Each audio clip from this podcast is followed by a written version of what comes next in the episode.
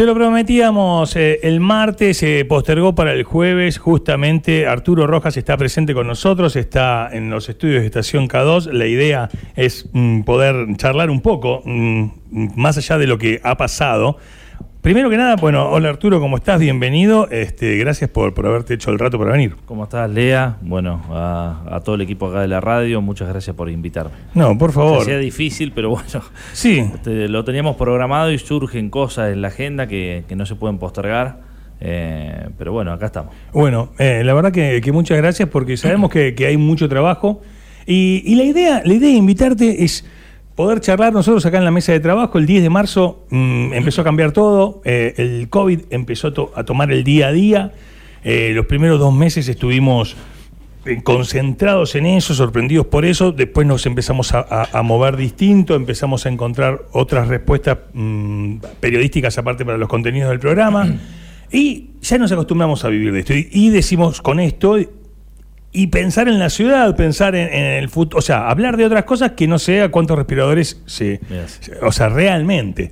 Eh, y en ese marco, bueno, justamente eh, nosotros eh, estuvimos ayer viendo la entrevista del 23 de octubre del año pasado, previo a la, elección final, y la del 9 de diciembre, que viniste la mañana el día que asumiste, y, y te estuvimos escuchando, ¿no? Un poco qué es lo que te imaginabas para Necochea, cómo te imaginabas esta intendencia. Y bueno, me parece que es el tiempo de hablar porque habíamos quedado en un año. De la pandemia no dije nada, ¿no? De la pandemia no. No, no. ¿Llegabas a decir algo? No, no, no, no. Decime qué número sale hoy. Claro. o a cuánto va a estar. No, ¿Estás seguro? Pero sabes que es muy, es muy fuerte, es muy fuerte, porque realmente en el momento que, por ejemplo, vos escuchaste el 9, esa mañana viniste y eh, asumí a la tarde. Eh, estamos pensando para marzo, cuando comiencen las sesiones eh, ordinarias, ahí estamos preparando, espero llegar a esa fecha, un proyecto de lo que queremos hacer en términos de, desde el sector que está desde el casino hacia el frente costero, por etapas, y acá no estamos hablando de loteo, estamos hablando de otra cosa, estamos hablando de un desarrollo eh, inmobiliario planificado, un desarrollo urbano planificado donde... O sea, hablar del 10 de marzo era... Eh, hoy a la mañana yo le decía a los chicos, parece, es re loco, ¿no? Porque... Igual viste la frase esa que con la coma. Hay que ver si llego al 10 de marzo. no, no, era si llegabas, algo habías visto, si llegabas a prepararlo. No, era si llegabas a prepararlo. Era si llegabas a prepararlo. Pero bueno, Raúl bien decía hoy, estás en el día 298. 298 se cumple hoy, según si, no fallan las cuentas, en dos días estarás cumpliendo 300 días de mandato. Así que bueno. Lo importante de todo esto que cuando uno se escucha para atrás y, y se haga un poquito más de memoria lo que fue el transcurso de la campaña nuestra, nosotros veníamos con una planificación en cada una de las áreas, con un trabajo de equipo de lo que queríamos hacer en salud, en, educación, en deporte, en obras públicas. Había una planificación que nos sirvió de base para que en el medio de la pandemia aún podamos ir haciendo eh, varias de las cosas que teníamos planificadas. ¿no? Eh, siempre una pandemia te retrasa, no lo hubiéramos imaginado nunca.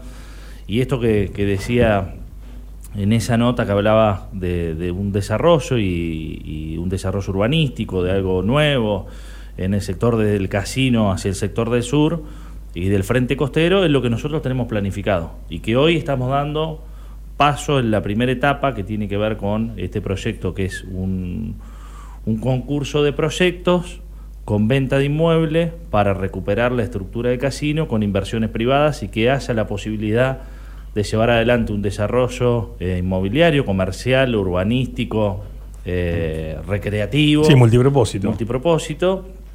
Y bueno, eh, creo que se va a dar. Ahora en ratito, en un ratito está viniendo gente de la provincia de Buenos Aires, hay consenso por lo que estamos viendo en el Consejo Liberante. Entendemos que es el único camino posible para, por un lado, recuperar la estructura, que se pueda refuncionalizar y por otro lado, hacernos de recursos que nos permitan eh, hacer obras de infraestructura en la ciudad. Nosotros precisamos dar un golpe importante de, obras que tengan que ver con obras de planificación, obras de agua, de cloaca, cordón cunete, iluminación, asfalto, bacheo, porque el otro día le decía en una reunión, más allá del trabajo que venimos haciendo con mucho esfuerzo, ordenando lo económico, poniéndonos al día con los trabajadores, con los proveedores, Hoy hay un plan de bacheo en marcha que lo pueden ver en diferentes lugares de la ciudad, eh, con dos cuadrillas, trabajando fuertemente, pero que si siguiéramos igual a este ritmo, llegamos al final del mandato y no alcanzo a tapar todos los pozos que están en la ciudad. Claro. Entonces digo, para que tomemos dimensión, estamos todos los días haciendo bacheo, haciendo entoscado, mejorando las calles, pero a este ritmo,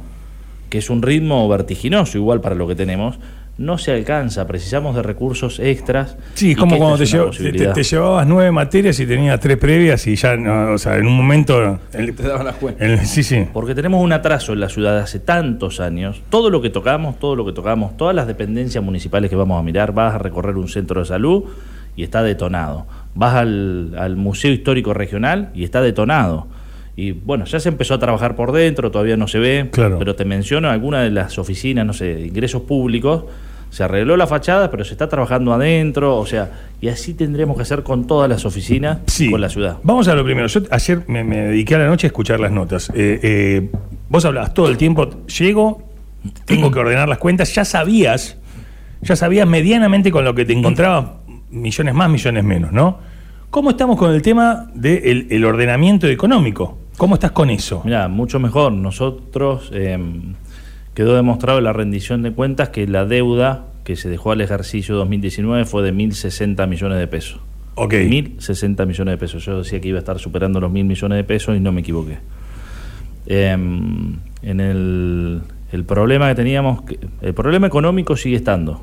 El problema económico sigue estando. Yo dije que esto nos iba a llevar al menos dos años Sí. para poder tener una economía saneada. Y tener una economía saneada significa no tener las deudas que todavía tenemos en, el, en la actualidad. Si bien hemos pagado hasta el mes de agosto, pagamos alrededor de 500, 501 millones de pesos, habíamos pagado hasta el mes de agosto a, a proveedores y a deudas atrasadas. Pero también se va generando otra. Claro. Entonces digo, ¿estamos mucho mejor? Sí, tenemos un orden, hay una planificación de cumplimiento de pago, eso nos permite recobrar la confianza con los proveedores y empezar a, a pagar los que las cosas valen y no dos o tres veces más de lo que las cosas valían era lo que se pagaba anteriormente o no se pagaba, se comprometían a pagar y no se pagaba. Estamos mucho mejor, teníamos un problema financiero también, esto significa que estábamos descalzados a la hora de, de poder pagar salarios, veníamos siempre atrasados, veníamos pagando atrasados porque nos dejaron desde el mes de julio sin pagar las horas extras, las guardias y el último mes de, del salario y nos teníamos que calzar financieramente, es decir, llegar al- a la hora de pagar, poder pagar y después re- a partir de ahí empezar a juntar los recursos para el mes siguiente. Bueno, eso, esa es la cuestión financiera, hoy está mucho más saneada, por eso nos permitió desde el, desde el mes de... Mira, nosotros, hasta que llegamos, nosotros los sueldos se llegaron a pagar hasta en nueve cuotas y no se pagaban las horas extras y Sí, no se pagaban las guardias y no se pagaban servicios elementales como la recolección de residuos, por ejemplo, sí. ni hablar de todo lo que tenía que ver con el hospitalario, no había insumos en el hospital. Desde la gestión nuestra, desde el mes de diciembre, utilizando todos los instrumentos, yendo al banco a golpear la puerta y a pedirle que nos dieran descubierto todos los meses, Claro. le pagábamos eh, en dos cuotas los sueldos. Así lo hicimos hasta el mes de abril. Y después a partir de mayo ya empezamos a pagar en tiempo y forma lo- los sueldos de una sola vez y en el último día hábil. Empezamos a pagar ahora, Claro. venimos pagando en el último día hábil. Sí, sí. o- ayer estuvieron pagando los sueldos. Así es, hoy ya están depositados. Y Eh, de en, la, ayer en la práctica, Arturo, te consulto, cu- ¿cuál era o cuál era el error o cuál es el acierto de esta gestión respecto a que si uno no recibe un subsidio extraordinario, digamos, a- eh, ¿cómo hiciste para ordenarlo? O sea, ¿era tan desprolijo, digamos, lo, lo todo, anterior o, todo, o- demasiado, demasiado. o- o achicaste el gasto público también, que es, es otra Sí, hablaba de, de formas? austeridad, eh, una de las palabras que Bueno, más decía en es un campaña. cóctel de es un cóctel de cosas. Primero, ser muy responsable a la hora de administrar. Yo digo, cuando uno administra lo público, tiene que ser mucho más estricto que cuando administra lo, lo propio. Yo digo, acá muchas veces, y esto lo he dicho, digo, el que llega como intendente no se transforma en el dueño de la ciudad. El que llega como intendente es el empleado número uno de los vecinos por el término de cuatro años mientras dura ese contrato social y somos los que tenemos que rendir cuenta de cada uno de los actos de gobierno y de qué manera gastamos los recursos que los vecinos aportan. Entonces tiene que haber una administración responsable. También nos permitió a nosotros, fuimos a buscar una moratoria pidiéndole al vecino eh, que nos acompañaran poniéndose al día con las tasas y la realidad que fuimos a buscar 40, 50 millones de pesos, que era más o menos un 60% de una masa salarial, era lo que teníamos pensado poder reca- eh, recaudar, y hoy tenemos conveniado más de 210 millones de pesos. Claro, co- consiguieron tres veces más. Más de 210 millones de pesos.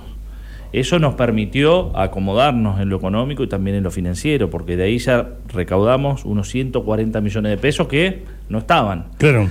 Y a su vez, y aún en el, en el marco del aumento que se dio, que, que tuvimos un montón de críticas y que eh, muchos se pensaban que la recaudación iba a caer a los niveles más bajos, no ocurrió, porque el vecino, más allá de que a nadie le gusta que le aumente las cosas, lo percibe y lo ve a diario de que ese peso que está pagando de las tasas, hoy lo ve, porque antes vos decías, yo pago, vamos a poner un valor relativo, pago X, pero no veo que se esté usando, no veo que estén pintando un cordón, no tengo agua, eh, no se arregla nada en la ciudad, ¿para qué lo estoy dando? No lo, hay lo atribuís a eso, Claro. a que Seguro. la gente ve La gente, y depositó una confianza en la vos. gente acompaña en tanto y en cuanto vea que vos le estás prestando los servicios.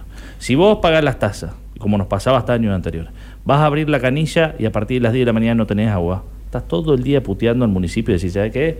No le pago más las tasas, yo estoy pagando X o mil pesos, dos mil, lo que esté pagando. Y, y hay un control de la cosa pública. Así es. A mí me impresionó mucho, no sé si lo tenés ahí al toque, o ahí el, el de la geolocali- geolocalización También. de las máquinas. También.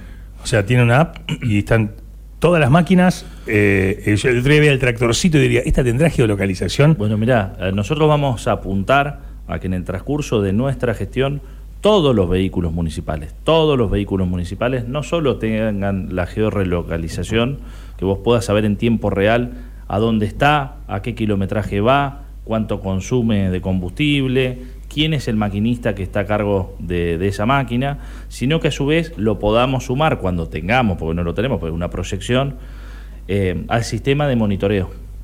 Nosotros en el sistema de monitoreo que nos dejaron obsoleto, un sistema que se armó y no se pagó una sola cuota, como tantas otras cosas, que nos lo cortaron, en momentos no transmite porque no se pagó nada, hubo un convenio ahí, municipalidad, usina, empresa, donde ni, ni un solo monitor, ni una sola cámara es de la municipalidad, ni uno solo, porque era un convenio como si fuera de servicio, no se pagó y está caído. Entonces ahora tenemos que ir a armar un plan de, de protección y prevención ciudadana con la adquisición de cámaras de cara al futuro y la idea es que todos estos vehículos en un futuro, más allá de, de poderlos ver eh, en el teléfono, que estén en el sistema de monitoreo, que haya doble o triple control. Y estaba pensando rápido, ¿te sirve para armar el presupuesto del año que viene? O sea, vos teniendo un control de gastos, eh, ¿cómo se calcula hoy cuánto vas a gastar de combustible, cuánto vas a gastar Bueno, en... Aparte que en esto, viste, Eh, ya lo decía el general, todos somos buenos y nos controlan somos mejores. Sí, sí. Pero- y a su vez te hace optimizar, porque vos a la, muchas veces pasaba las máquinas eh, municipales. Tenían que trabajar en un sector, pensemos, no sé, barrio Estación Quequén.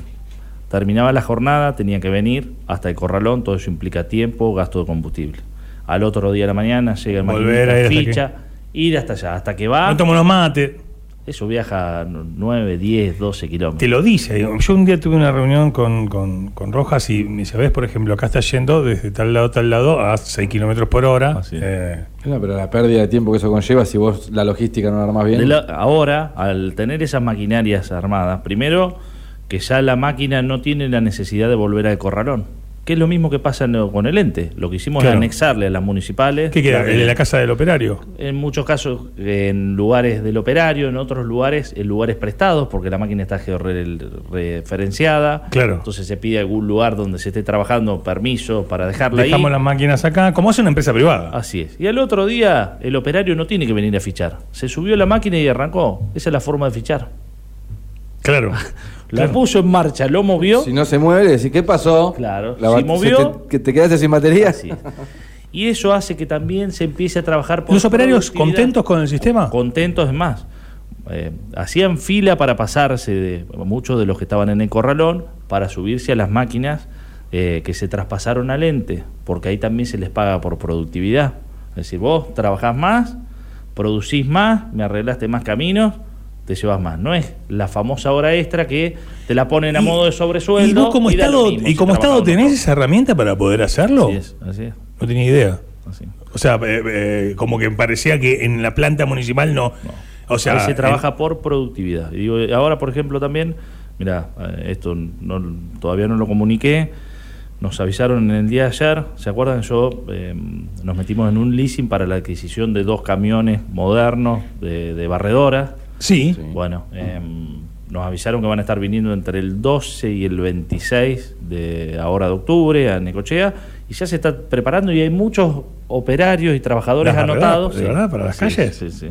Qué bueno, ¿eh? Eh, Yo le decía, no, no recuerdo la cantidad de años, pero yo al menos tenía 8, 8, 9 años cuando vi las últimas barredoras de Necochea. Y hoy volver a ponerlas nos implica, si bien la ciudad está mucho más limpia, porque ustedes lo ven, el que recorre lo ve, sí, sí. tener dos, dos máquinas, dos camiones de, de estas características nos va a permitir tener la ciudad mucho más limpia, porque esto te arrancan a- en, en horario de la madrugada y para las 7, 8 de la mañana te pasaron por catarata de calles y de avenidas. Y la ciudad va a estar mucho más linda, los operarios van a poder trabajar en lugares que antes no se llegaba, porque si no vos solamente con los trabajadores los que vemos barriendo, se llega a los principales lugares, son las principales avenidas Sí, sí. y algún lugar interno, no se llega a, a limpiar de manera manual la totalidad de la ciudad. No se llega, esa Claro. es la realidad. O Cuando llegaste a limpiar en un lado, tardas mucho tiempo en volver. Eh, algo, el centro de la ciudad estaba viendo en las plazoletas frente al, al Nacional, o sea, el embellecimiento, eso que es un proyecto, eso es eh, algo que... Ahí déjame agradecer, mira, ahí hay un grupo de, de vecinos, entre los que está el Juan Micheli. Juan Micheli, después está María José, María Josefina y Fernanda de Archivio, que mm, son paisajistas y nos trajeron la idea en algún momento si nos interesaba generar un concepto dentro de la recuperación de los espacios públicos y, y me gustó y se trabajaron, nos presentaron un, un proyecto que tiene que ver con lograr eh, una intervención paisajística y urbanística en, en- en ese bulevar, pero después lo vamos a ir replicando, donde... Cosa se que el que venga por Neca vea, vea un punto en común entre los bulevares de la eso ciudad. va a tener como un concepto de olas. La idea es que parte de las plantaciones van a estar en formato de olas, con mayores alturas, menores alturas, y que la la- las ondas nos identifiquen, como decir, bueno, en Necochea las plazas, los bulevares tienen algo que identifica con las olas. Y las el olas lo vemos, el mar, el río, olas de movimiento, fuerza. eh, así que se está trabajando ahí. Ellos vinieron y presentaron el proyecto. Y lo estamos haciendo desde el Estado municipal, eh, haciendo caminos, vamos a poner iluminación, vamos a poner mobiliario en un lugar central del bulevar. Se va a dejar como un espacio para que sea una especie de aula abierta, ya que tenemos muchos establecimientos educativos ahí. Pensemos que en algún momento puedan salir afuera, Que crucen. profesor parado en el medio, los chicos sentados, algunos en el mobiliario, otros parados, otros sentados en el, en el pasto, y que puedan usar ese como, como un espacio recreativo. O sea Y hay que- un busto a Arturo Rojas. ¿viste? no, pero lo Este, lindo de no, esto, pero mira, no, son pero- obras que va- vas a ver que va a quedar muy, pero muy linda, con muy buen gusto. Que No, pero ya empezaron a marcar las veredas y, y cambia todo. Yo muchas veces he ido a correr buscando kilómetros adentro de la ciudad y iba por ahí, gente jugando la pelota, con los perros, o sea, pero de repente decir, mira, esto que era este bodoque así, ya, ya, ya le, le- le ves forma. Y va a ver dónde esté, porque porque esto cambia, más allá de Claro. cuando se le haga la parte de los caminos, cuando se empiecen a hacer las plantaciones. Hay 17 especies diferentes de plantas y son 600, creo que 26 eh, ejemplares que se van a plantar ahí. Eso bien, bien parquizado, con plantas eh, que se puedan, eh, esta que te estoy poniendo, 600 y pico de plantas, con una iluminación, con bancos, es un lugar que el vecino se lo va a apropiar. Entonces digo, y eso que nos genere también de decir, mira, pudimos hacer una obra de mucho impacto visual que nos empiece a identificar y a tener un concepto como ciudad de los espacios verdes y de bajo costo y con participación de los vecinos. No estamos hablando de una obra monstruosa porque la realidad, yo lo tengo que decir acá, no tengo recursos millonarios para hacer obras millonarias. Claro. O sea, entonces, ¿qué hacemos? Bacheo, entoscado, mejorar las calles, agua, cloaca, pluviales, estamos trabajando mucho con el tema de pluviales en los diferentes lugares. Ese es, tu andamiaje, es- es tu ABC. Ahora empezar a señalizar, ahí ya esta semana eh, se aprobó una adjudicación para las sendas peatonales, esa que es como una pasta, la pintura, viste, no la, la pintura de mano así nomás, sino la que corresponde para hacer las sendas peatonales, Entonces, empezar a marcar las sendas peatonales en diferentes lugares de la ciudad, eso ordena el tránsito, ordena al peatón, da una imagen de una ciudad más limpia, más ordenada, Estamos apuntando a recuperar los espacios públicos, con mucho trabajo de, de la gente de parquización. Estamos trabajando y pensando en el Parque Miguel Lilio, en hacer un buen plan de forestación como nunca se ha hecho, con 60.000 ejemplares en los próximos siete años. Y también empezar, llamamos a los ambientalistas, Ah, a hay- los ah, profesionales. Sí, hay quien te asesora. No, ahí está la ingeniera Andrea Frigerio. Esto, nosotros es una cuestión, lo mío es una decisión política de volcar recursos y de generar una intervención que nos permita abrir las calles cortafuegos, por si en algún momento Eso, tenemos... eso, eso es fundamental. Esa es la Arturo. principal preocupación que tengo y se lo dije el otro día a los ambientalistas. Yo, Digo, eh, nosotros... El día que pasó, el domingo del casino, eh, era el cumpleaños de mi hija. El lunes con Raúl nos juntamos a hablar y dije, el casino ya estaba así, digo, eh, es el parque. Claro. O sea, aparte- cuidarlo, o sea, por lo menos tener, tener, Tenés, la noticia de Córdoba hace dos Te- semanas. te- tener- Córdoba hace 10 días acá en Montermoso, 150 hectáreas, acá nomás, por eso. que pertenece a Tres Arroyos, estamos hablando de 140 kilómetros, se incendiaron 150 hectáreas que de es parque. el 33% de nuestro parque. Con lo cual, no- y se viene una sequía muy importante. Entonces, mira, Claro. lo primero, más allá del plan de forestación, porque hay un montón de claros para empezar a forestar a futuro, eso nos implica volcar recursos que ya estamos poniendo en el presupuesto del año que viene para aumentar la capacidad del vivero de producción. Hoy produce alrededor de 2.000 especies por año Tienen que pasar y que se pueden 8.000. plantar entre el mes de mayo hasta el mes de agosto. Los meses que no tienen R son, son cuatro meses porque tienen la raíz, a- a- la raíz desnuda, le dice la planta raíz desnuda. Sí. La idea es poder comprar otro tipo de plantines que nos permita ampliar ese, ese periodo de, de- de poder de, de plantación. Pero por otro lado, ya consensuar en qué lugares, junto con bomberos, con guardaparques, con la ingeniera forestal, y que los ambientalistas sepan. Nosotros le dije, mira, nos podremos poner o no de acuerdo en un montón de cosas, le digo, pero nosotros vamos a avanzar. Lo que, no va, lo que no va a ocurrir es que nos tengamos que poner de acuerdo en un 100%, pero ustedes van a estar sabiendo que si en este lugar estamos cortando, lo estamos haciendo porque queremos abrir una calle cortafuego para evitar un mal menor en el transcurso de la próxima temporada si llega a haber un incendio. Y a su vez... ¿Los, has convocado Sí, sí, sí, ya a la tuve mesa? varias reuniones y están trabajando ahí en el área. Le dije, súmense, formen parte, precisamos armar un grupo que le pedí al Consejo Deliberante de nuestro bloque que arme una ordenanza que sea un registro de cuidadores voluntarios del parque.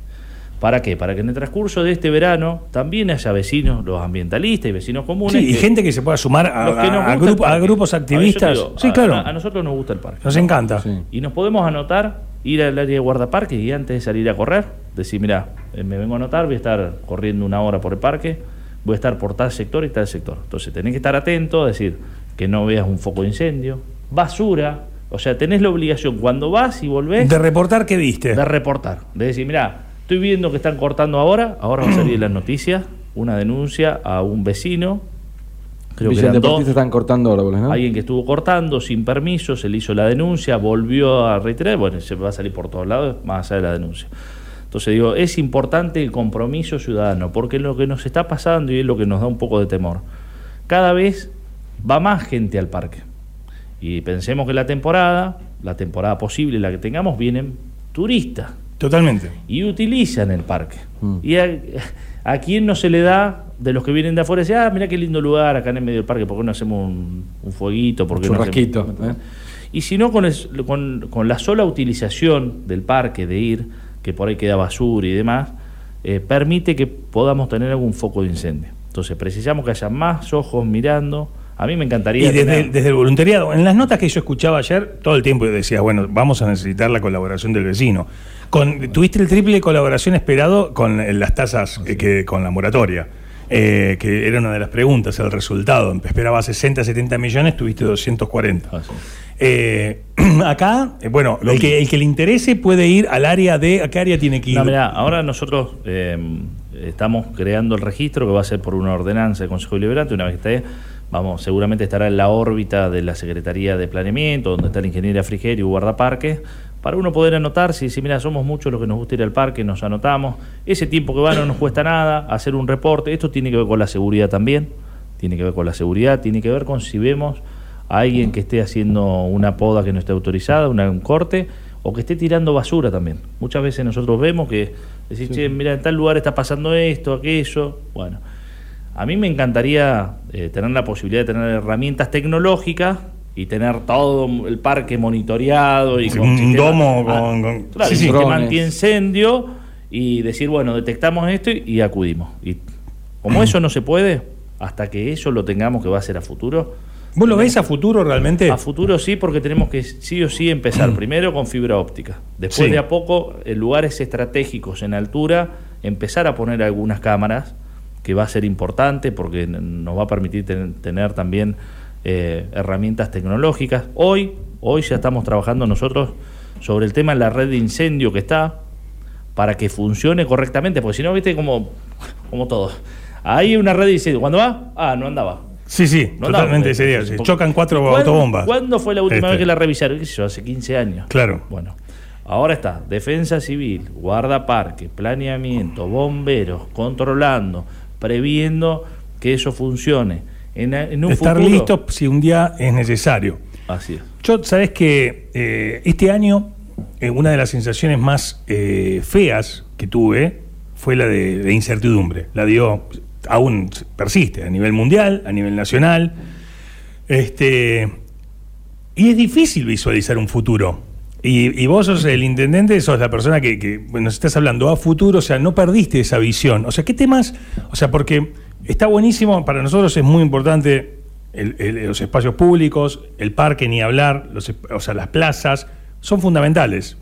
Eh, hay temáticas. Trabajo, o sea, del otro lado puede haber un montón de gente que dice, loco, necesito trabajo en Necochea y no, no tengo dónde ir a buscar.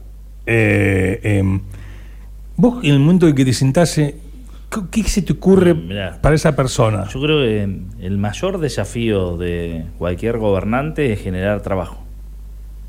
Y lo estamos haciendo, no como se hacía de manera tradicional, no incrementando la plantilla de personal, yo ya lo dije, lo dije antes de asumir, lo hice y algunos me han criticado porque hubo varios de los contratos. ¿Cuánta gente dejó de mandarte mensaje que esperaba un puestito y no te, no te Bueno. ¿Cuánta gente te dejó de, de saludar en la calle? Debo decir y lo vuelvo a decir ahora porque ahora en los últimos meses ven que está un poco mejor la municipalidad y se vuelve a insistir con esta cuestión de, de tomar personal. No ¿Sabés estamos tomando hija- personal. No estamos tomando personal. La idea es que no, que la idea es que nos acomodemos con los trabajadores que, que están, que empecemos a capacitar, a darles las herramientas. Se tomará en algún área muy específica que esté faltando alguna persona muy puntual donde hemos creado algo que no se había- muchas veces se había pregonado pero no se hizo, que es la Junta de Promoción y Ascenso, con la participación de todos los gremios. Entonces, Sí, sí. Eh, eh, sentaste a todos en la mesa. están monitoreando permanentemente si hay un cambio de categoría, quién ingresa, quién no, y es una forma de darle transparencia a todos los gremios y que formen parte también de esta responsabilidad, porque si no, es muy lindo, che, no tenés alguien para meterme a trabajar en tal lado. Saliendo de esa cuestión de lo que es el Estado municipal, que hoy no resiste que sigamos incrementando la plantilla, sí la generación de trabajo a través de la obra pública y de la inversión privada. Esa es la clave. A ver, esto que estamos pensando, lo de casino, es mano de obra pura que va a repercutir en todos los sectores. Si nosotros logramos que haya una inversión en ese sentido, cuando empieza la recuperación de casinos significa miles de puestos de trabajo, con compra local y que repercute que esos trabajadores gastan en el comercio, eh, mueve la economía. A su vez, por otro lado... Sí, es como cuando en el puerto hacen, no sé, sitio, no sé, 18, y hay un montón de chicos que están trabajando, que se compran el auto, que acceden al primer crédito, que se, eh, que se genera un movimiento en la A su economía. vez, vos pensás, mirá, desde que se empieza a construir, si esto sale, desde que se empieza a construir el complejo, es generador de mano de obra que genera recursos para, la- para nuestra ciudad. Por otro lado, los recursos que nos paguen a nosotros por, la, por el complejo y por el terreno, nosotros los vamos a volcar a obra pública, por eso le dimos toda la forma de pago, es o, o pago contado, o pago contado y financiado, pago contado y obras. En Esa- esas horas vas a necesitar gente. para esas obras también se necesitan gente. Entonces, y a su vez, pensemos el día que esté el complejo funcionando. En ese complejo supo, supo haber más de 300 trabajadores. Ahora lo último, porque lo veíamos, estaba todo cerrado y lo único que quedaban eran los trabajadores del paño, ¿no? Los trabajadores de casino, unos 60 trabajadores, más algunos de, de cuida, Sí, sí. 10 trabajadores más. Pero eso funcionando de un nuevo a pleno, vamos a estar pensando otra vez en la generación de otros 200, 250 puestos de trabajo cuando eso esté puesto en funcionamiento. Eh, la instalación de, de industria, Arturo, para sacarnos ese estirpe de o, o esa mitología de Maltera Quilmes, de la Toyota, de cantidad de marcas que, que han querido venir a Necochea y que Sí. no han logrado venir, algunos con, con ba- bastante veracidad o bastante porcentaje de veracidad, otros quizá más mitológicos, pero cu- cuando vos vas a, a seducir a una empresa, supongamos, ¿no? que sea una de tus planificaciones, ¿qué, qué es lo que te dicen? ¿Necochea es una buena plaza para, para venir o, o logísticamente no y prefieren Mar del Plata? Digamos, eh, en ese contexto, Mirá, ¿cómo es? Digo, problema- pues es una creación de empleo directa, ¿no? Así es. Pero lo que pasa es que es un proyecto que ya hemos comenzado, eh, pero que es a largo plazo, no se hace a corto plazo. Y que tiene que ver con, eh, no sé si acá lo había dicho, que es con la construcción donde está hoy la playa de camiones municipales, de transformarlo en un parque industrial. Ya empezamos con el anteproyecto, ya lo hablé con el gobernador, ya hay una directora del área de producción viendo el anteproyecto que le mandamos de, de la subsecretaría de producción y de planeamiento. Eso, eh, que es un proyecto a futuro, nosotros precisamos planificarlo hoy porque sería el lugar ideal tener un parque industrial, no un sector industrial planificado como está acá, porque termina siendo un sector de acopio. Cuando vos tenés creado un parque industrial, genera beneficios impositivos a las empresas que se radican en ese lugar.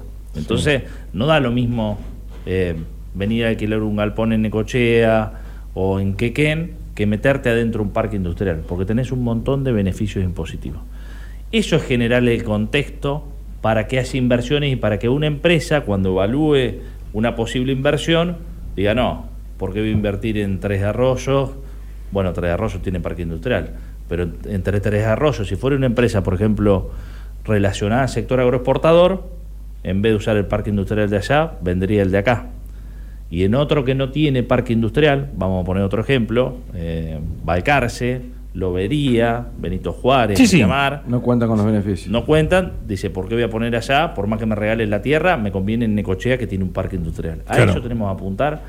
Para eso nosotros ponemos a disposición las 22 hectáreas que tenemos hoy de la plaza de camiones. Hay una planificación a futuro porque ahí solamente hoy casi el 99% de los camiones son los de Termina Quequén. Venimos conversando con Termina Quequén. Termina Quequén ya adquirió otro, otro terreno para en un futuro hacer su propia plaza de camiones y que esto de manera armónica ir transformándolo en un parque industrial. Claro. Para eso hay que ir llevando los servicios que nos faltan, pero los tenemos ahí cerquita. Es un lugar que no es inundable, que están todos los servicios ahí. Y, y como viste, yo, yo, yo, yo juego un juego, eh, me compré eh, eh, ahora para, para la pandemia, se llama Cities, ¿viste? Sí. Y es como armar ciudades, ¿no? Eh, y tenés que ir pensando, o sea, vos eso, cuando lo decís que lo estás pensando para dos años llegar con los servicios, o sea, los tiempos. Mira, para los tiempos nosotros va a depender de dónde consigamos los recursos. Claro. Se lo estamos planteando a provincia, porque esto es un proyecto que tiene, se tiene que trabajar en conjunto con provincia, se lo estamos planteando al consorcio, se lo estamos planteando a la usina, porque nosotros precisamos, si bien el- la última inauguración del, del caño que, que cruzó el río, que pasó más energía que Ken, creo que pasó unos 14 megas más, Sí. eh, que permite ampliar la capacidad de las empresas. Para un inicio serviría, pero para un futuro precisamos más. Claro. Entonces ya lo venimos hablando para que Este- ellos ya empiecen a planificar desde ahora. La otra cuestión es la fibra óptica. También que pasa ahí por la ruta 88, empezar a llevarla. El tema del gas y los otros servicios que están ahí eh, muy cerquita. Lo que estamos viendo es de, de- del anteproyecto que estamos metiendo, qué es lo que va a aportar provincia, qué es lo que puede llegar a aportar el puerto, consensuado con, con las autoridades y con el gobernador, qué es lo que podemos aportar. Bueno, nosotros estamos aportando lo más importante que es la tierra y que son las 22 hectáreas para Claro, que esto se pueda hacer. Te digo una que a veces que está la, la creencia, ¿no? De que vos sabemos que vos andás por la calle, vas, venís, que sos de, de armas tomar, ¿no? Pero. ¿Cómo de armas Eh, tomar? eh, bueno, bueno, te pasa tal cosa, bajás y te pones. eh, Ahora eh, te van a sacar de contexto, co- co- claro. cortás la calle en la No, 59. no uso armas, claro. Vas a la 59, Claro. cortás el tránsito en la inundación. Vas en, en el incendio, vas y está. No es que estás diciendo, ay, cuéntenme, Sí, sí, de cuéntenme. la. Pones la cara. Eh, eh, pero nosotros todo el tiempo hay un tema que no sabemos qué dimensión real tiene, pero es, hablabas de tierras, tierras, alambre, mucha denuncia de tierras porque Ken, tierras por Villa del Deportista, gente que va a Alhambra, hay gente que, hay- viste, que, eh, en la ciudad hay algo ver- veraz y empieza a haber un montón de comentarios que después pueden ser de dudosa Mirá. credibilidad, que había gente en la municipalidad que facilitaba las parcelas. O Venta sea, de datos, la primera pregunta, o sea, eh, ¿cuánto estás encima de este tema? Y si estás encima, eh, ¿qué, qué- qué decisiones Estamos, estás mirá, tomando? La primera decisión es que nosotros estamos en contra y hemos denunciado ante cualquier tipo de ocupación ilegal. Una usurpación es un delito, es ilegal. Nosotros estamos en contra. Ya se hizo una denuncia para que se investigue, tomando como ejemplo, eh, como testigo, a alguno de los vecinos de lo que se está dando ahí en Villa Florida. Pero también hay parte de eso y hay parte de lo que está pasando también de vecinos que de buena fe han adquirido, no digo en ese sector, pero puede pasar en ese sector y en otros lugares más, que también ante, ante una posibilidad que están viendo que están alambrando, que dicen, lo están alambrando para tomarlo y para quedárselo, el que tiene un boleto de compraventa y que lo compró en buena fe, va y, se, y acelera el proceso de alambrar su propio terreno. Te digo porque hemos mandado inspectores y en muchos casos se ha dado la paradoja al revés. El otro día hubo un conflicto de unos chicos en el sector de, de Villa del Deportista que iban a, la- a- a demarcar un terreno que habían comprado para alambrarlo, para evitar que le pasara esto que se lo vengan a usurpar. Sí, sí, que se va Y el hambre en su- otros. salieron los vecinos pensándose que eran usurpadores. O sea, Claro. porque bueno, se genera Y una sí, especie sí, de sí. psicosis también en ese sentido. Sí, sí, como, y como que... Sí, sí, en mu- mucha sí, gente que por miedo fue a alambrarlo también, ¿no? Digamos. Claro, por, eso te digo. Por, miedo a que lado- se lo surben, dijeron, lado, vamos o sea, a poner. La gente, eh, los titulares reales o los que han hecho compra de buena fe, que están yendo a alambrar lo suyo para preservarlo y conservarlo y que no, no encontrarse con un martes 13. Y por otro lado, algunas que se están dando para hacer eh, usucapiones, que la estamos viendo.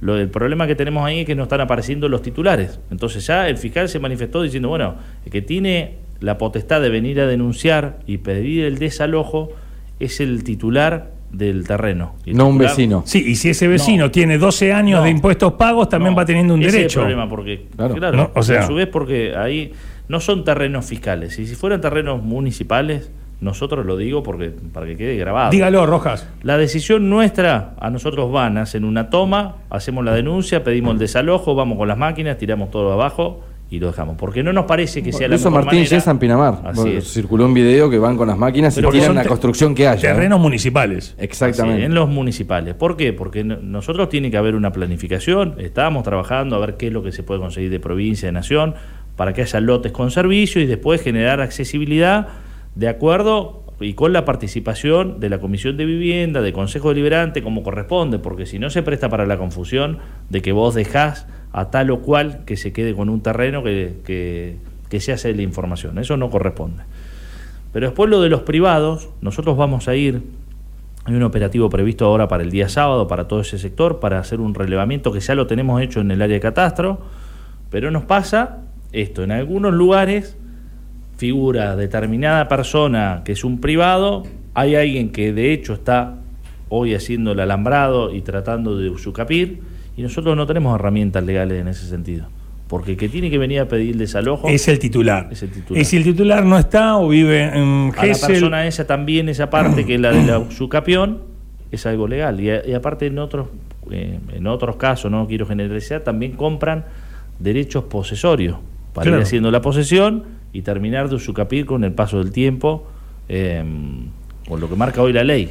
Quien esté escuchando y diga, a ver, yo quiero plantear mi situación, lo hace en el 147, ¿a quién puede llamar en el municipio? En, o sea, en como- el área de planeamiento, ahí llama al 147, después en el área de planeamiento se está tomando los datos, ahí está la parte de catastro que tiene todo hecho un relevamiento y... y si tengo una denuncia, si quiero consultar algo, me dan bola. mirá, o sea, es, co- obvio. es como un tema que está ahí en... Es, es importante que los, los que sean titulares se estén enterando y que también puedan hacer ellos las denuncias en caso de tener una usurpación de su propio terreno.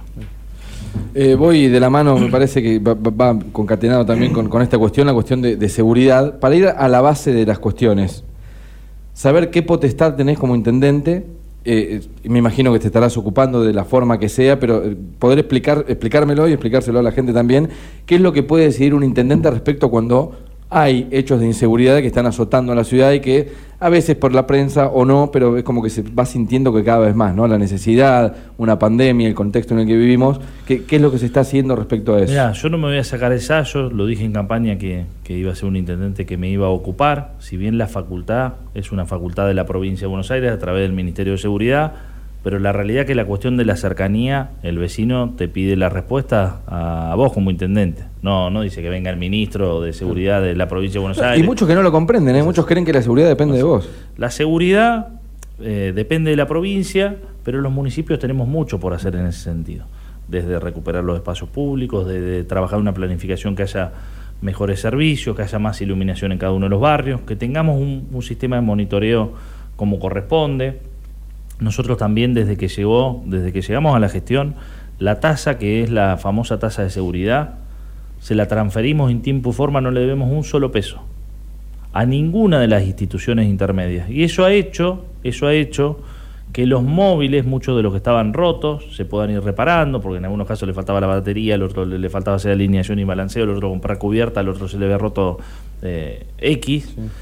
Lo han podido hacer porque hay un fondo que les llega de parte del municipio todos los meses en tiempo y forma como nunca antes, como nunca antes le había pasado. Esto lo pueden corroborar con la fuerza de seguridad. A su vez se logró que casi se cuadruplicara lo que se le da de combustible para hacer eh, los rondines de manera semanal. Y se siguen haciendo gestiones porque siempre es escaso el personal, siempre es escaso la cantidad de, de móviles que tienen pero en ese sentido se está mejor. Ahora vos, si me preguntás, ¿con eso alcanza? No, no alcanza. Siempre la cuestión de la seguridad es un tema que tenemos que seguir trabajando mucho sobre la prevención, sobre la promoción, de tener un Estado que nos permita también, a través de ojos virtuales, eh, trabajar sobre, sobre los temas de la seguridad y también de la seguridad vial, que también hace al contexto de la seguridad. Pero coincido sí, al no tener una fuerza de seguridad, tu, herramienta son las cámaras. Y a su vez Necochea, creo que fue Necochea, Berillo y otros municipios más, son tres, que quedaron en una especie de limbo. Ustedes recuerdan cuando se creó la policía eh, local y la comunal. Sí. Algunas eran para menos de 60.000 habitantes y otros por más de 60.000, que eran los famosos policías azules, que después se traspasaron a la bonaerense. Necochea no quedó en ninguno de los demás eh, municipios. O sea, no quedamos nosotros a cargo, vos vas a, a Balcarce y el intendente se quedó a cargo de la policía local. Entonces él tiene un jefe directo que lo pone y que maneja las cuadrículas de la policía local. Y en otros lados articulan con la policía bonaerense. Nosotros no, no, no, no quedó bajo el mando del municipio eh, la fuerza de seguridad. De todas maneras. Pero hoy, por ejemplo, un, jefe policial en, Necochea acepta una sugerencia tuya, digamos, tiene contacto. se, trabaja, eh, se trabaja en conjunto y hemos logrado de que, de que algo que, que debería ser tan básico, pero que no ocurría, que es todo el área de tránsito, protección, control urbano, trabajen articulado con las demás fuerzas de seguridad. Acá parecía que cuando estaba trabajando la Policía Federal, no, la Policía Federal, su competencia, nadie más, no podía ser nada. La Policía Bonaerense, no, tránsito no tiene que ver, son operativos de la Bonaerense. Tránsito, no, tránsito. Control urbano dentro del municipio estaban como desmembradas las áreas, entonces lo que hacía control urbano era control urbano, lo que hacía tránsito era tránsito. Pasó en el principio de la pandemia, me imagino que de ahí debe venir la... De acá se empezó a enganchar y hoy, si vos ves, vas a los cualquier tipo de controles, están todas las fuerzas de seguridad trabajando en conjunto, complementando. ¿Cómo, ¿cómo ordenas eso? A mí a veces me cuesta hacer una reunión que nos juntemos 10 y nos pongamos de acuerdo. Con decisión política. Con decisión política y de a poco en el transcurrir del tiempo, que ves que estás obligado a trabajar con la otra fuerza de seguridad, y pasa el tiempo, se van puliendo por cuestiones naturales. Porque si yo te, Vos podés no querer trabajar conmigo. Ahora, si nos ponen que toda la semana vamos a estar 8 horas, 10 horas mirándonos la cara en un control, y bueno, de a poco vamos a ir puliendo la relación porque va a ser mejor para los dos. Cortame eso de Rojas, así lo paso a algunos acá en la radio. Este, este, Pero de verdad que hay, hay, muy buen trabajo y eso nos permite hacer controles, no solo los de ingresos, sino controles que se hacen en la ciudad en conjunto, porque nunca alcanza con a nosotros desde tránsito en soledad no podríamos ir si a veces no tenés la apoyatura de, la policía, si no tenés una decisión de la policía de acompañarte por si se produce algún desmadre o lo que fuere, o si tenés que identificar a alguien, y viceversa. Si nosotros hacen un operativo y saben que el municipio está en contra, está siempre apuntándole para ver hasta dónde funcionó, si se extralimitó, si no la mejor forma de trabajo en conjunto. Arturo, sabemos que tenemos un tiempo limitado, tenemos muchas cosas. Eh, tengo uno, planeamiento, ¿a quién quieres que, eh, llamar? 42 31 20, 42 21 76. 42 31 20, 42 21 76. Tengo obra pública que dijiste como eh, generación de trabajo, tengo un tema de seguridad, pero antes quería aclararte algo, porque nos escriben desde el parque no se vende y justamente tenemos mensajes que, eh, que tienen que ver con algo que vos venías diciendo, pero no respondiendo a esto. Y como seguramente en algún momento a alguien le demos un derecho a réplica, si es que lo piden, yo te digo, te leo el mensaje. Vale. Porque la, la- la- la dinámica no es, si queremos preguntar todos, te tenés que quedar un día. Vale. Dice, el parque no se vende no está trabajando con la municipalidad, aclaran. Hemos pedido que nos acompañen con la declaración de paisaje protegido y no tenemos respuesta. Se están haciendo obras como el desvío del tren, con la que no estamos de acuerdo y hemos denunciado una tala indiscriminada de árboles que no se ha explicado. No hay plan de manejo, solo una idea de forestación que nos parece buena, pero no tiene proyecto. Manda Susana Laborde que, vos- o sea, lo- diciendo sobre algo que vos comentabas, pero no hablando de esto específico. Entonces, te doy la, la No, aclaración mirá, del tema, eh, está bueno, ¿no? Digo, lo de paisaje protegido está en el ámbito que corresponde, que es en el ámbito del Consejo Liberante. Hay un proyecto en el ámbito del Consejo Liberante que hicieron un despacho para tratarlo en la próxima sesión y nosotros le vamos a estar pidiendo que gire al Ejecutivo. No hay posibilidad de que armen una ordenanza en el Consejo Liberante desde la oposición sin haber pasado por el Departamento Ejecutivo. Entonces Claro. lo que estamos pidiendo es que lo pasen para nosotros también hacer... em, dar nuestra visión sobre ese, esa declaración de paisaje protegido, que entre otras cosas le pide al Ejecutivo, y le- en el caso de aprobarse la ordenanza, que presente en el término de, creo que era un año, no lo tengo bien presente, un plan de manejo integral del parque. Bueno, ¿qué es lo que estamos haciendo? Lo que estamos haciendo, lo que pasa, hay diferentes asociaciones, nosotros lo invitamos, incluso cuando salga la ordenanza del registro de cuidadores voluntarios, invitamos a todos los vecinos a que formen parte, porque nosotros precisamos que vayan a controlar que no nos roben los pinos, que nos ayuden a forestar, que estén en las discusiones cuando haya que, que hacer un escamondo, que significa sacar las ramas secas en los lugares para evitar posibles incendios. Y que, y que di- yo se Sí, lo dije a otro grupo que estaba, le digo, seguramente no vamos a estar en todo de acuerdo. Le digo, pero ustedes van a estar sabiendo lo que estamos haciendo nosotros. Yo la otra vez tuve que aguantar críticas, eh, aguantar una forma mala, es decir, eh, de recibir críticas. Sí, pero hay que aguantarlas. En lo Bueno. personal sos una persona. O sea, te laburaste todo el día y, te vas a tu casa Ay. y, y te están puteando en Facebook y decís la puta de Claro, la- O sea, uno, con fundamento uno lo recibe como una crítica, ¿no? Pero- uno tiene que aguantar. de Pinolandia, donde está el ingreso a- al, circuito aeróbico, que ustedes vieron que sobre aquel lugar se fue tirando tierra y arena para ganarle espacio público, porque Sí, es sí. un lugar con una pendiente muy pronunciada. Una olla, sí. Bueno, la idea es que eso, con el paso del tiempo, se vaya forestando y sea un espacio más de utilización de los vecinos. Como también abrimos, y no escuché a muchos salir a manifestarse a favor, donde era la, la base de campamentos. Eso estaba cerrado con una tranquera, hace años nadie pasaba por ahí. Nosotros lo estamos abriendo, la idea es ese lugar conectarlo con un caminito hacia la parte de atrás del anfiteatro, conectarlo en diagonal a la parte de atrás del casino, poner luminarias, que es un espacio más donde los vecinos puedan intervenir. Y hay muchos proyectos que estamos trabajando en ese sentido. Entonces, yo invito, invito a que muchos nos ayuden a ir a plantar, a cuidar que no nos roben, a, mm, a regar y también a trabajar sobre este plan. Lo que, lo que no vamos a hacer es delegar las facultades que nosotros tenemos. Algunos quizás quieren gobernar y para eso, si lo que quieren gobernar, tienen todas las posibilidades de presentarse en tres años en una elección y eh, tener la posibilidad que el vecino los elija. Lo demás funciona con las instituciones que están. Nosotros, yo soy muy respetuoso del Consejo Deliberante, me guste o no las decisiones que tome, hay decisiones que las tienen que pasar sí o sí por el Consejo Deliberante, no Claro. por tal o cual asociación civil que podrá dar su opinión, podrá dar su opinión y se podrá tomar en cuenta o no. Sí, vos nutrirte de todo lo que te digan personas dedicadas, sí, eso está bueno. Gracias por la respuesta. Eh, no, no, no, Ah, dos minutos. Obras públicas, vamos rápido. Tenemos dos que eh, estábamos con lo que puede pasar en el casino, generación de trabajo.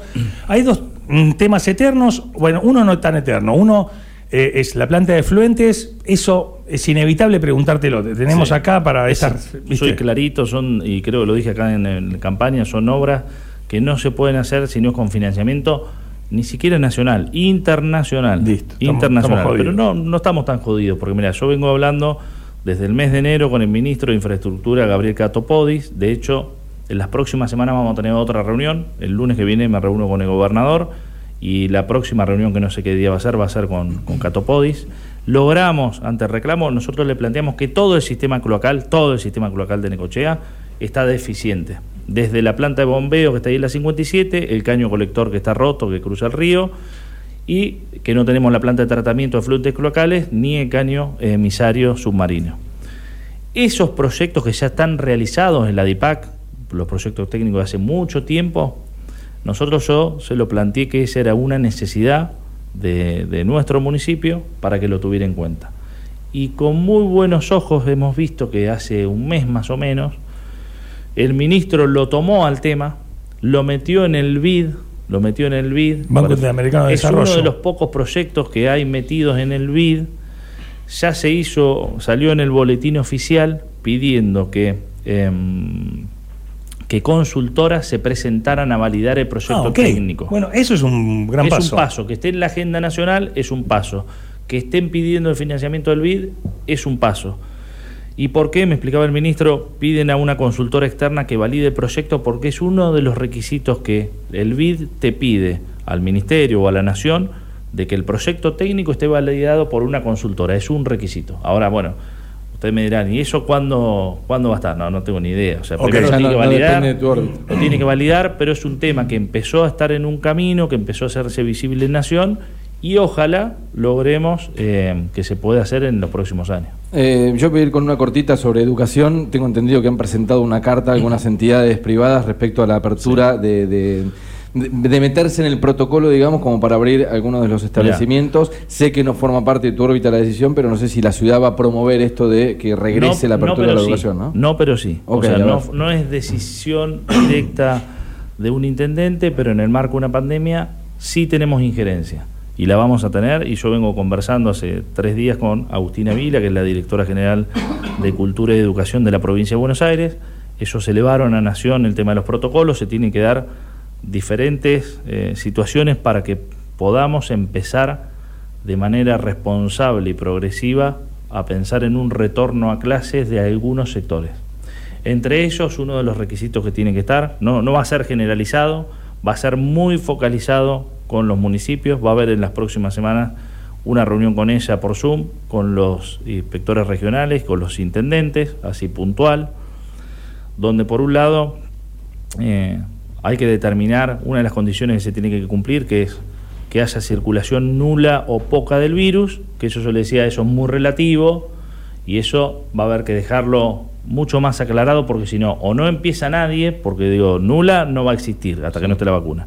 Y poca, ¿qué significa poca? Porque poca, para mí hoy, los casos que tenemos son pocos en cuanto a la cantidad, hoy no sé, estamos arriba de los 80 casos, 70, 80, son pocos en relación a los que tenemos internados y la capacidad que tenemos sanitaria. Mañana podemos tener la mitad de los casos que tenemos hoy y puede ser mucho, Claro. porque por ahí nos agarró en la franja etaria más vulnerable y tenemos el sistema Saturado. mucho más saturado. Claro. Entonces, esa es una situación que se debe clarificar. La otra que le he planteado y hemos coincidido de que ese retorno no debe ser obligatorio, que debe ser voluntario, porque lo que no podemos hacer en este otro tema, volver a plantear una cuestión eh, que se termine partidizando en términos políticos y que estén, y que a su vez, porque cada familia tiene sus miedos, es subjetivo, alguno podrá o no estar de acuerdo con el retorno a clases, entonces la idea es que sea voluntario y no obligatorio. Será obligatorio para los docentes, voluntario para los alumnos. Y después pensar en los grupos más vulnerables, aquellos que no tienen acceso a la educación por falta de tecnología, por falta de internet, otros que requieran por su situación personal mayor atención pedagógica, estamos hablando de, de algunas patologías, y por otro lado aquellos alumnos que quizás estén en el último año del ciclo y requieran eh, tener un poco más de presencia. Entonces, bajo ese sentido y con el cumplimiento de protocolos podemos estar pensando en algún momento, en el transcurso del año, de empezar a hacer pequeñas pruebas, pero teniendo un equilibrio, yo le decía, no es lo mismo un municipio que no es turístico y que pueda apostar mucho más a la hora de llevar adelante un retorno a clases que un municipio turístico. Yo estoy mirando la cuestión turística de cara al futuro próximo y que no puedo jugarme el todo por el todo a una apertura con respecto a la educación y poner en jaque una temporada que por cierto va a ser muy atípica. La cuestión económica y la cuestión de la temporada es una prioridad para nosotros, como lo es la educación, pero Queríamos la educación, como diciendo, Sí, sí. ir de a poco, con pasos firmes, progresivo, que no sea obligatorio. Yo imagino, a ver, em, pienso en la nena mía que está en el último año de la primaria, que tenga la posibilidad en el De, colegio de- de primaria o de, jardín? de- de primaria, que va a pasar Claro. a la secundaria, que tenga la posibilidad, en vez de hacer actividad física por Zoom, a ir Claro. todo el colegio, que elijan algún horario, que no sea como era antes, obviamente no ir eh, doble escolaridad, pero que pueda ir uno o dos días a la semana con el distanciamiento, a utilizar el gimnasio, a utilizar el patio. Encontrarse con los amigos. Verlos, tener alguna charla, alguna reunión interactiva, Bueno. yo creo que es positivo. creo que es Totalmente. positivo. Eh, yo, eh, hay tres que si te vas en este momento me quedan. Una es que nos te interesa mucho y que lo venimos hablando ya, es el verano. ¿Qué, qué creemos del verano con todo lo que va a pasar? Suponete si tengo un hotel, si tengo eh, eh, que, que una carpa, que quiero reservar la carpa, si me si quiero, eh, si trabajo en la playa de repartidor, bueno, eso. Vos tirame las preguntas y las hacemos la semana que viene. dale. Porque- El escurra, Vale. Y algo que me parece que pu- puede traer trabajo y rápidamente es la carrera de sistemas, chicos que aprendan a programar en Necochea. ¿Qué es lo que hay que hacer vos como intendente para que esa carrera se dé en Necochea? De chicos que 18 años terminan el secundario y digan, me fui a estudiar programación. La programación hoy, los- hay chicos en Necochea que están facturando para IBM, que están facturando para Disney, que están... Pero una aclaración ahí. La carrera está, no se termina, que es la de Ingeniería en Sistemas. Cuando se inauguró la Universidad de Quequén, la Universidad de Quequén, ¿quién te habla que terminaba la secundaria? Yo me anoté en la carrera de Ingeniería. Éramos como 800 inscriptos y quedamos 150. Esa carrera está, nada más que está hasta el ciclo de los primeros tres años de Ingeniería.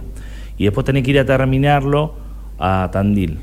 Entonces, se han recibido eh, varios chicos de, de acá de Necochea de esa camada y varias más que van surgiendo. Lo que tenemos que tratar de buscar el financiamiento para que la carrera pueda finalizar en su totalidad. Y en eso hay que hacer un trabajo que lo venimos desarrollando con, con el rector Tazara, con Mastrocola, para tratar de transformar a esta subsede de Quequén en una escuela superior, que es el paso previo a tener la independencia como universidad y terminar, iniciar y terminar todas las carreras acá. Hay varias carreras que se fueron agregando, pero la mayoría tienen que terminar en otro lugar. Claro, es una- un es limitante. Es una limitante. Entonces digo, coincidiendo con vos, el tema de la educación es un tema muy importante para nuestros jóvenes, muy importante y que tenemos que poner el ojo para fortalecer lo que tenemos en la subsede de Quequén. No tenemos que pensar Claro. en otro lugar, en otra universidad, tenemos que pensar en esa, ver cómo agregamos carreras, incluso se han ido perdiendo en el transcurso del tiempo, porque si vos hoy a mí me decís como municipio, ¿estás en condiciones de bancar una carrera, por ejemplo, de licenciatura de turismo eh, para que arranque ahora? Y yo te tengo que decir hoy no. Es más, nosotros le estamos pagando lo que dejaron atrasado de la que había, de una que había que se cerró y quedaron algunos alumnos para terminar en la de Mar de Plata. Y estamos hablando de muchos recursos que le estamos pagando a la Universidad de Mar del Plata para que esos alumnos que deberían haber finalizado el año pasado no finalizaron por falta de pago. Entonces, digo, acá cuando hablamos de la cuestión económica y de ordenamiento, va más allá de lo que uno piensa como municipio si pagamos los sueldos, si hacemos una obra más eh, o menos. ¿Significa esto? Ah. Significa si empezamos a pensar en la educación, que es la base del desarrollo de cara al futuro. Y si somos capaces como municipio en algunos años de poder bancar y proyectar cada vez más carreras que finalicen en el municipio de Necochea. Arturo, lo del turismo, lo del turismo, Y- lo dejamos bien y lo- lo- tranquilo, lo- lo de Escurra, sí, te lo contesto rápido y después lo podemos desarrollar con más tiempo.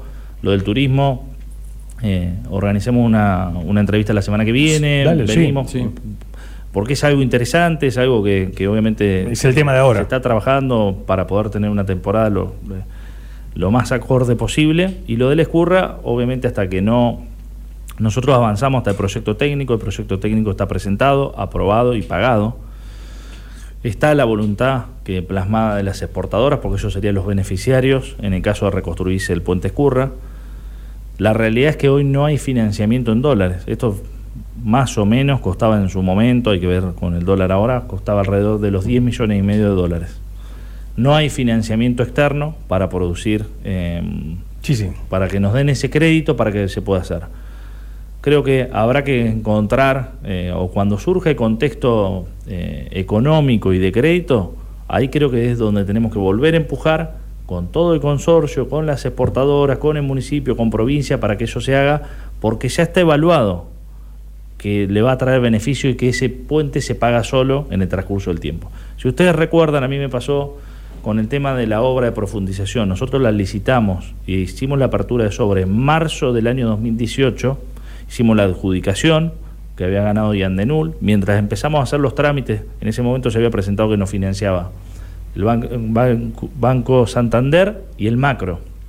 Mientras íbamos haciendo los papeles, en mayo se produjo la devaluación y todo lo que nos había pasado a nivel nacional, se frenaron todos los créditos, a nosotros llegamos al mes de junio, se pararon todos los créditos nacionales e internacionales, se cayeron toda la obra pública, se cayó en ese momento que estaba eh, buscando financiamiento, y la única obra que quedó en pie, pero que no la pudimos llevar adelante en ese año, fue la obra de profundización del puerto.